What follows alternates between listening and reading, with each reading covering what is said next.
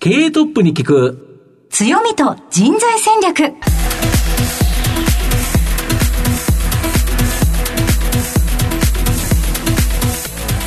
毎度相場の福の神こと藤本信之です。アシスタントの飯村美希です。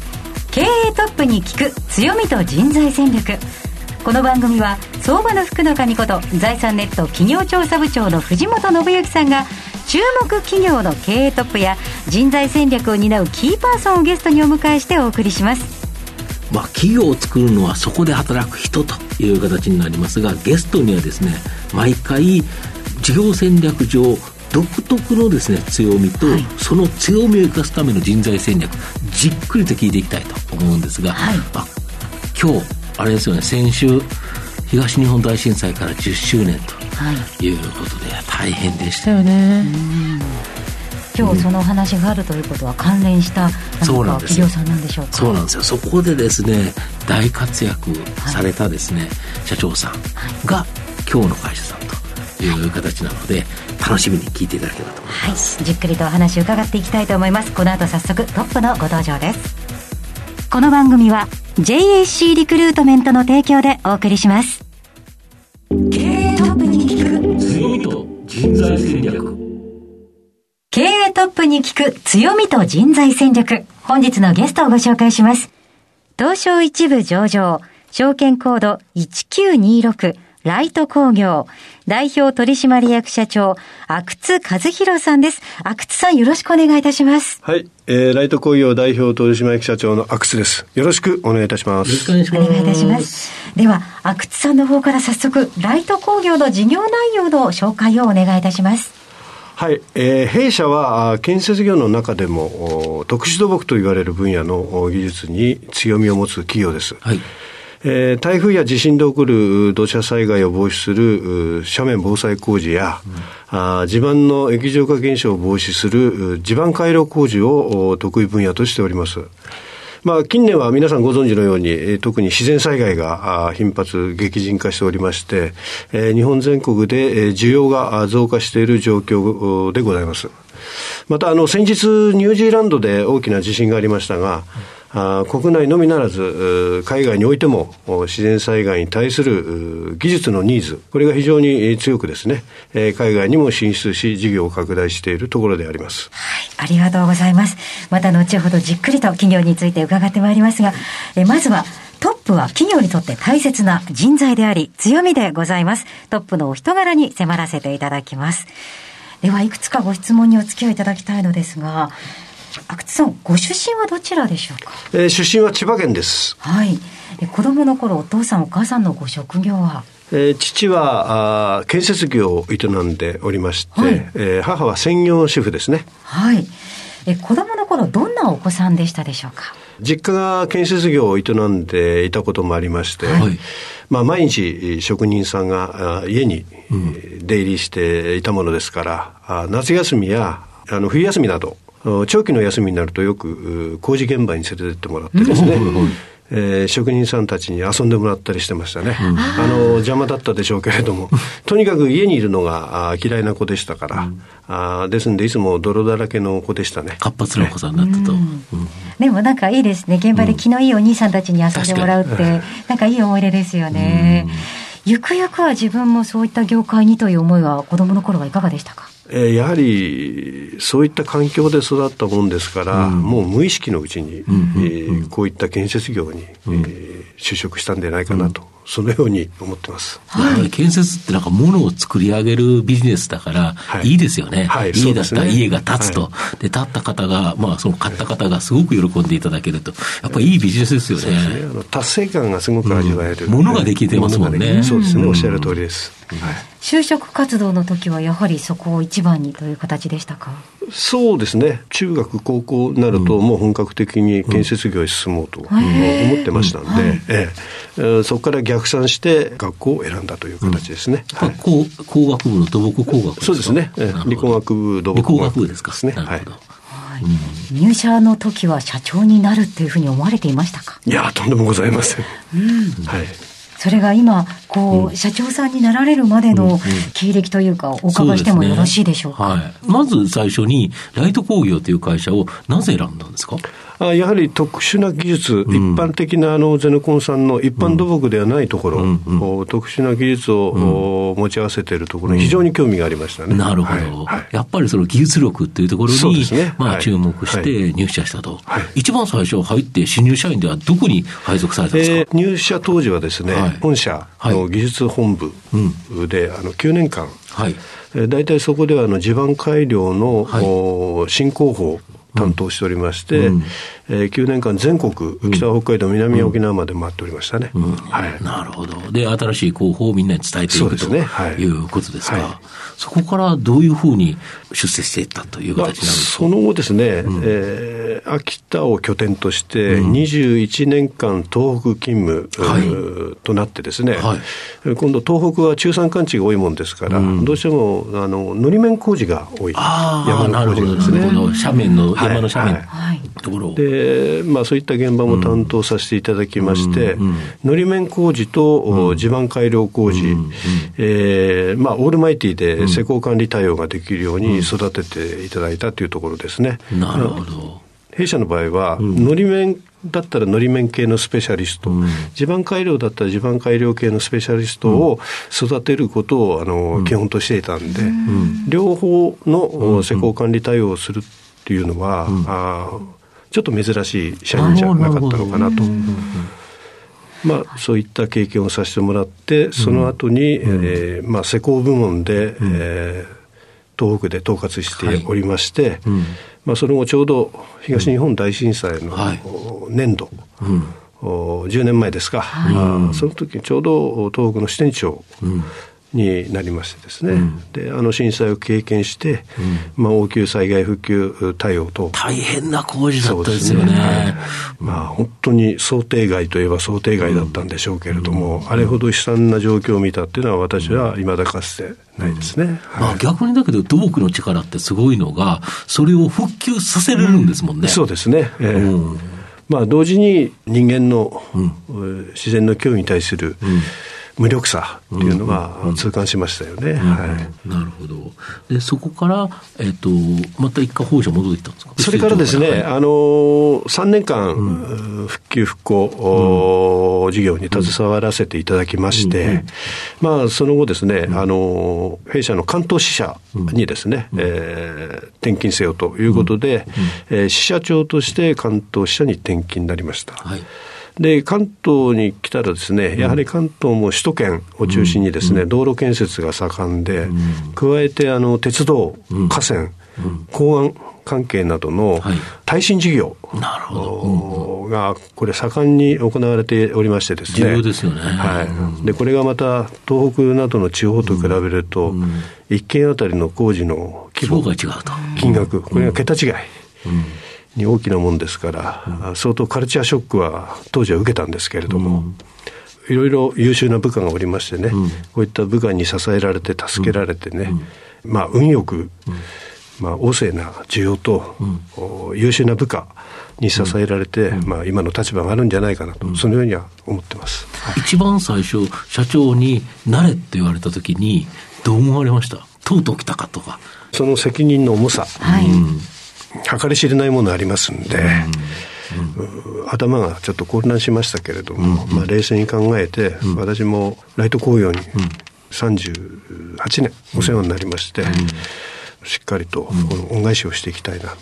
もう背伸びすることなく自分の力でできる限りのことで恩返ししていきたいなと、そういうふうに思いました。なるほど一番大変な東北の時をまさに現場で過ごされてもいたわけですしね、うん。うん、そうですか。あのトップのポジションというのはストレスがたくさんおありだと思うんです、あのそのストレス解消法などがありましたら教えてください。今コロナで自粛してますけれども、はい。まあ、とにかく仲間とお酒を飲んでですね、はい、えー、コミュニケーションを取るのがもう大好きでですね、えーそれが一点と、あと、休日にはね、あの特別な用事がない限りは、あ2時間ほどウォーキング、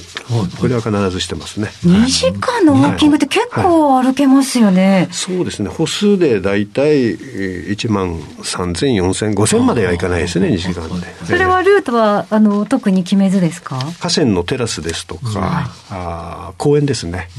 あまり信号がないようなところ。そういったところを選んで歩いてますね。はい、そうなんです。それで、えっと、力を養ってまた月曜日にといった形なんですね。そうですね。はい。ありがとうございます。さあ、皆さんには阿久津さんの人となり、どのように伝わりましたでしょうか。この後は組織の強みと人材戦略に迫っていきます。経営トップに聞く強みと人材戦略。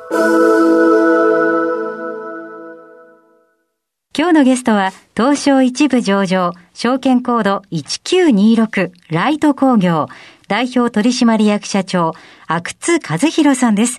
さて、ここからは会社についてお伺いしていきます。阿久津社長、御社で働いている方、どれぐらいいらっしゃるんですか、今？今、会社全体で、うん、えー、1200人です、うん、はい。で、事業ごとに、どれぐらいの人がどのように働いてるんですか、はい。えー、土木事業が最も人数が多く、はい、約700人ですね、うん、えー、建築事業が約100人、うん、えー、その他海外事業に約20人、うん、えー、技術開発関連では約50人、うん経理や人事、総務などの管理部門などで約200人おりまして、うん。うん、えー、これに加えて、あの他に連結子会社が14社ございます、はい。はい、えー、こちらの方に約130人、うん、で合わせて1200人。なるほど、はい、やはり土木の方が非常に多いとそうですね、いう形ですね。ズバリこの番組のタイトルが、強みと人材戦略というタイトルなんですが、御社のビジネス上の強み、これ一体何なんですか？建設会社で、うん、えー、ゼネコンと言われている会社は、はい、一般に一つのプロジェクトの中で、うん、まあ、全体を、取りまとめる会社と言えますけれども、まあ、弊社は、一つのプロジェクトの中で、高い技術を必要とするパートを受け持つような会社であります。まあ、特に斜面保護や地盤改良などの特殊土木と言われる分野での技術力が強みですね。まあ、創業以来、継続的に技術開発を行ってきておりまして、えー、現在では、あ保有する特許数が200以上。保有する広報数は160以上と、なっておりますなるほど、御社の中でいうと、その50名ぐらいの方がこの技術開発に携わっていて、新たなその開発をどんどんと行っていると。はい、いうことですか、そうですね。あのこの方すごいですよね。現場と、うん、営業からのニーズを吸い上げてですね。なるほど。要するに営業、工事、うんうん、えー、開発部門、これが三位一体となって、うんえー、作り上げております。なるほど、こういう工事がしてほしいとか、最終的にこういう結果が欲しいというところで、どんな工法を考えたらいいのかというところを考えなきゃいけないから、やっぱ顧客ニーズってすっごく重要ですよね。そうですね、はいはいはい。うん、それをうまく吸い上げて、はい、なんとかそれを満たせれるような工法を考えついていくと、はい、で実際に考えるだけではなくて、施工もしなきゃいけないわけですから、はい、そうですね、それを現場でやっていくと。この力っていうのが御社の強みと、はい、だから他の建設会社とはかなり違いますよね。そうですね。でさらにですね、その強みを生かして、今後やっていきたい事業、例えばここを伸ばしたいっていうところって何かありますか、はい、現在ですね、うん、えー、国土強靭化を政府が進めておりますけれども、はい。まあ、これを進めていく上でですね、うん、あの既存のインフラに対する、延命措置であります、うん、あの補修補強分野、はい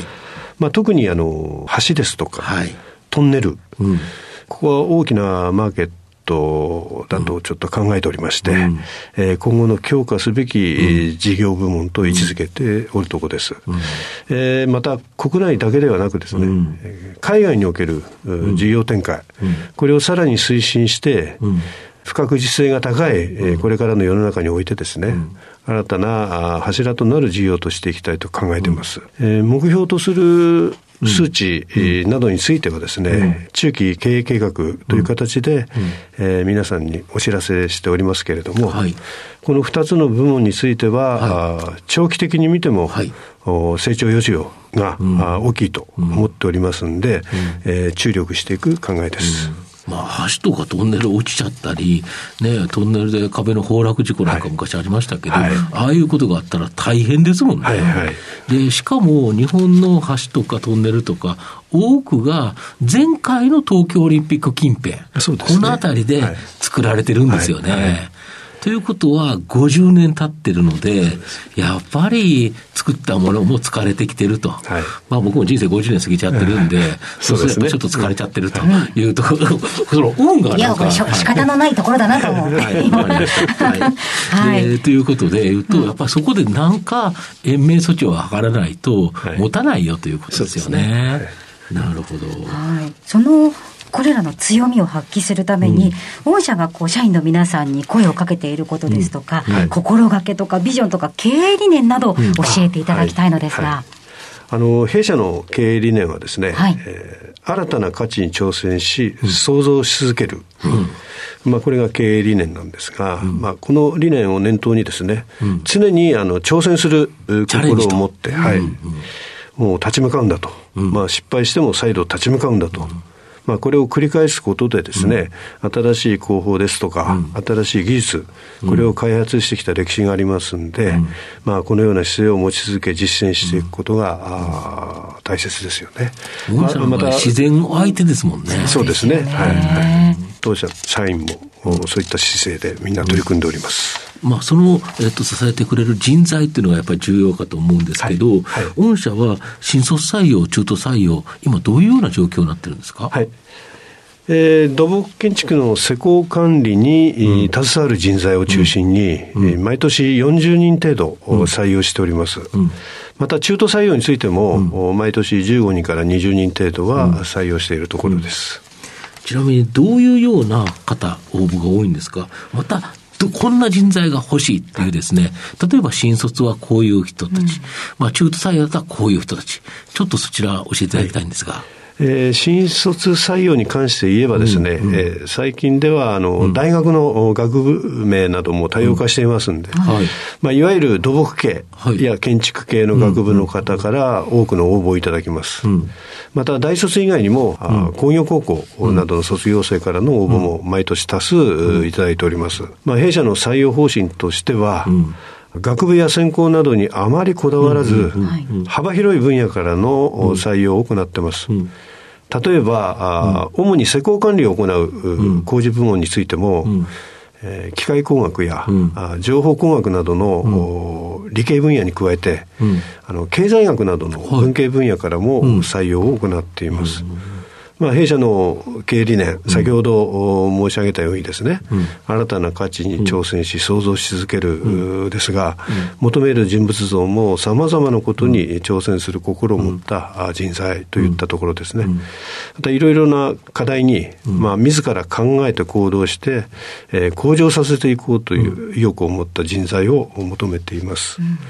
多様なバックグラウンドを持つ社員がですね、うん、えー、現場をはじめとしたさまざまな場所で起こる多くの課題に挑戦してきたことで、うん。うんまあ、弊社の技術の多くが開発されてきましたし、うん。はい、えー、今後もその方向性は変わらないと、うん、あ変えてはいけないと考えています、うん、はい、はい。そうしましたら、また中途入社についてお伺いしたいのですが、例えばなんですが、私が今40歳ぐらいのビジネスパーソンだと仮定しまして、御社に入りたいと考えたときに、どのようなキャリアやスキルがあったらいいでしょうか？えー、私が今のポジションになってみてですね、痛感しましたのは、はい、まあ、会社には非常にさまざまな部署があってさまざまなスキルを持った人たちが働いているということですね、うん、まあ、ですからあキャリア採用として入社いただく方には、うん、挑戦心を持っていることを前提に、うん、今までのキャリアを生かせるポジションを会社として提案してます、飯村さんでしたら、はい、アナウンサーはい、インタビュアーとしてのキャリアで培った会話力が最大の強みではないでしょうか。えー、例えば、弊社の課題として、えー、技能者の高齢化に対応するための、技術継承や、あ機械化、AI による自動化が挙げられますね。うん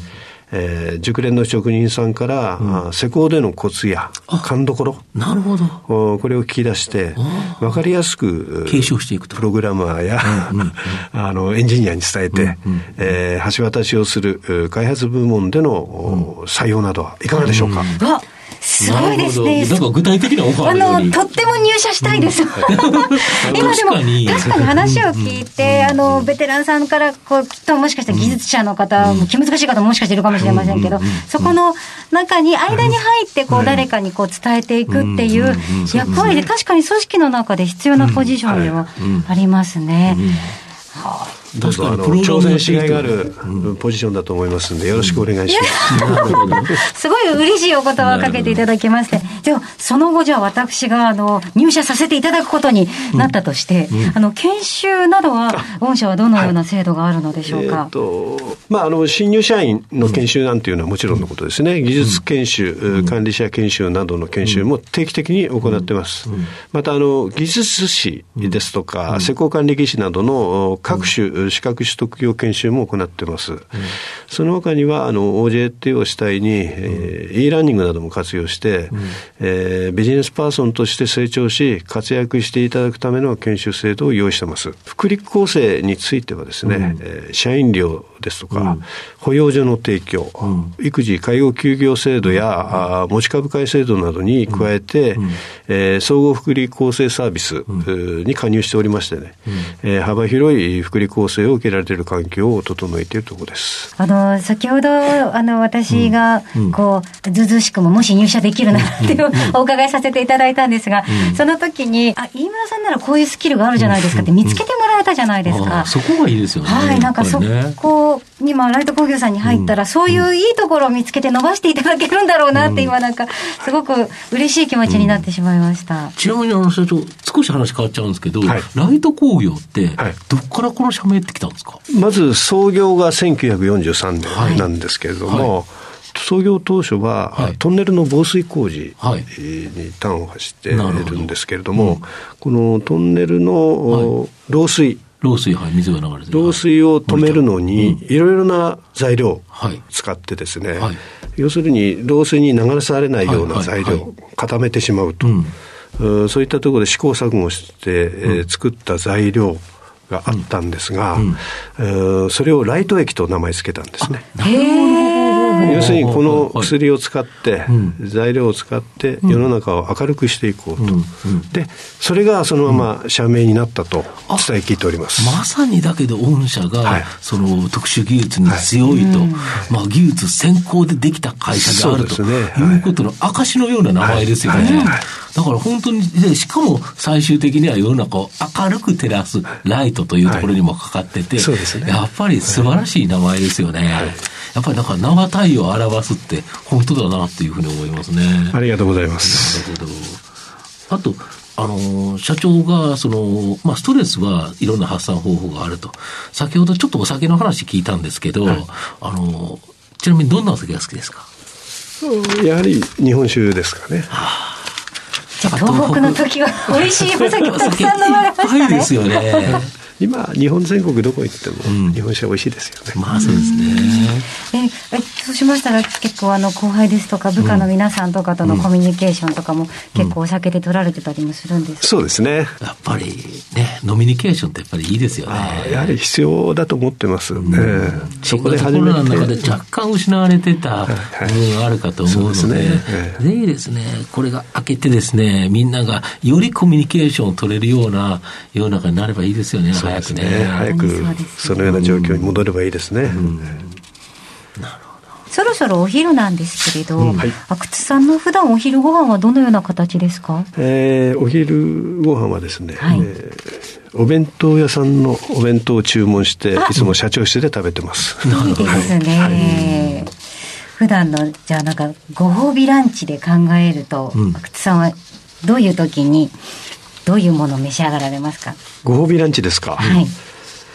一番好きなものあの嫌いなものがないんですね。あそうなんですか。で特段好きなものもない。何でも食べるっていうかですね、うん、あのお蕎麦でも例えばラーメン、はい、洋食でも和食でも、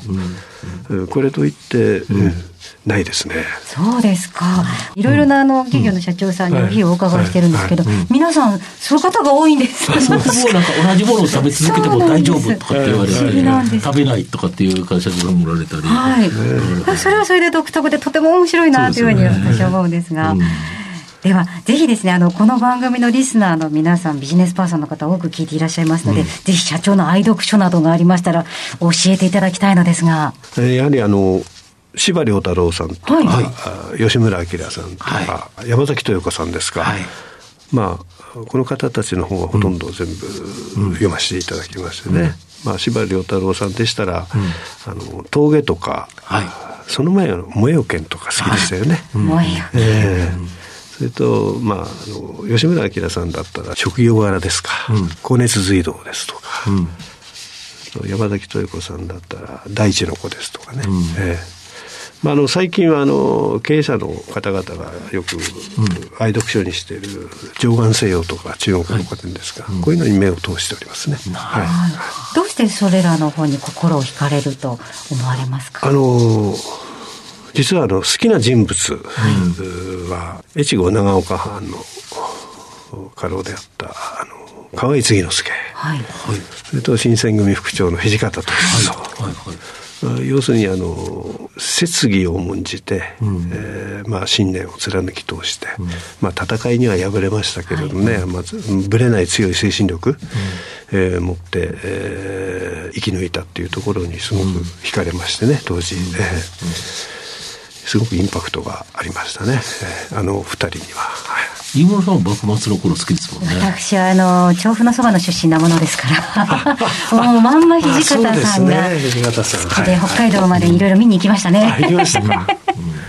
はい。なので、その信念を持ってっていうところに、やっぱ、あの、社長の人柄も感じますね。ありがとうございます。たくさんお話伺いまして、楽しかったですね。はい。阿久津さん、本当にありがとうございました。えー、今日のゲストは、東証一部上場ライト工業代表取締役社長、阿久津和弘さんでした。阿久津さん、ありがとうございました。どうもありがとうございました。ありがとうございました。経営トップに聞く強みと人材戦略それではここでお知らせです。東証一部上場 JAC リクルートメントは世界11カ国に展開するグローバルな人材紹介会社です。スペシャリストや管理職の人材紹介を通じて、長年にわたり多くの企業の成長に貢献した実績を持ちます。当社では、役員、CFO、CIO、本部長、社外取締役などの経営幹部層の人材紹介に特化した専門部署、JAC エグゼクティブを構え、企業の経営課題解決を支援しています。経験豊富なコンサルタントが経営課題をヒアリングし、課題解決に導く人材をご紹介いたします。企業の経営改革を担う人材など、経営幹部の採用なら、東証一部上場、証券コード 2124JAC リクルートメントにお任せください。お送りしてきました経営トップに聞く強みと人材戦略お別れのお時間が近づいてきました今日のゲストはライト工業代表取締役社長阿久津和弘さんでした。すごい厳しい方のような気がしますけどそこに優しさがあると。いうところですよね、はい、仕事では厳しいんだけど飲むといいおじさんになるという感じですかね、うん、はい。なんかぜひ一緒にあのお酒を飲んだっていう社員の皆さんのお話とかも聞いてみたいですね。そうですね。はい。会社のお話そしてお人柄聞いてくるとます。ます。興味が湧いてきてしまいます。皆さんはいかがだったでしょうか。それではここまでのお相手は相場の福の神財産ネット企業調査部長の藤本信之と飯村美希でお送りしました来週のこの時間まで。ほなまたお昼やで。経営トップに聞く強みと人材戦略。この番組は JAC リクルートメントの提供でお送りしました。